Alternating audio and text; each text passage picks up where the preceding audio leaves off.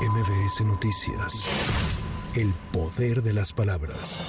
El presidente López Obrador aceptó la renuncia del ministro de la Suprema Corte de Justicia, Arturo Saldívar, e indicó que si el Senado de la República la aprueba, él enviará una terna de probablemente tres mujeres para suceder al ministro Saldívar Lelo de la REA. De acuerdo a la Constitución, se presenta eh, la renuncia, yo ya la acepté y falta que la apruebe el Senado. Después de eso, si la aprueban, yo voy a enviar una terna para la sustitución. Entonces, este, ya voy a empezar a ver a quién propongo.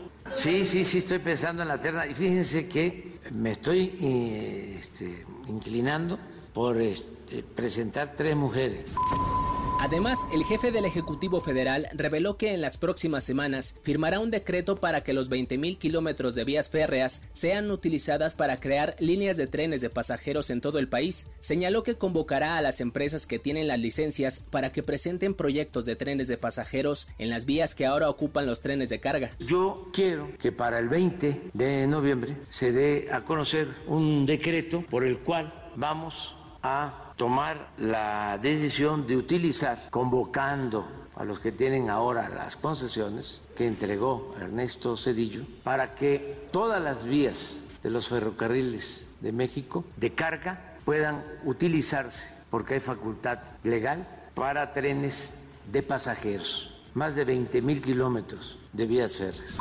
Familiares de dos personas que fueron atropellados el sábado pasado por una patrulla de la Dirección de Seguridad Ciudadana de Naucalpan bloquean carriles laterales del anillo periférico frente a la sede del ayuntamiento en demanda de que las autoridades municipales se hagan cargo de los lesionados. Acusan directamente a los elementos de la policía municipal de causar el accidente.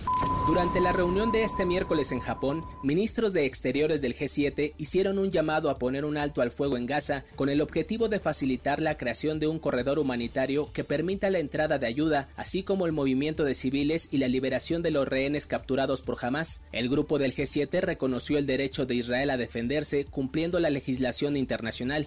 Para MBS Noticias, Giro Montes de Oca. MBS Noticias. El poder de las palabras.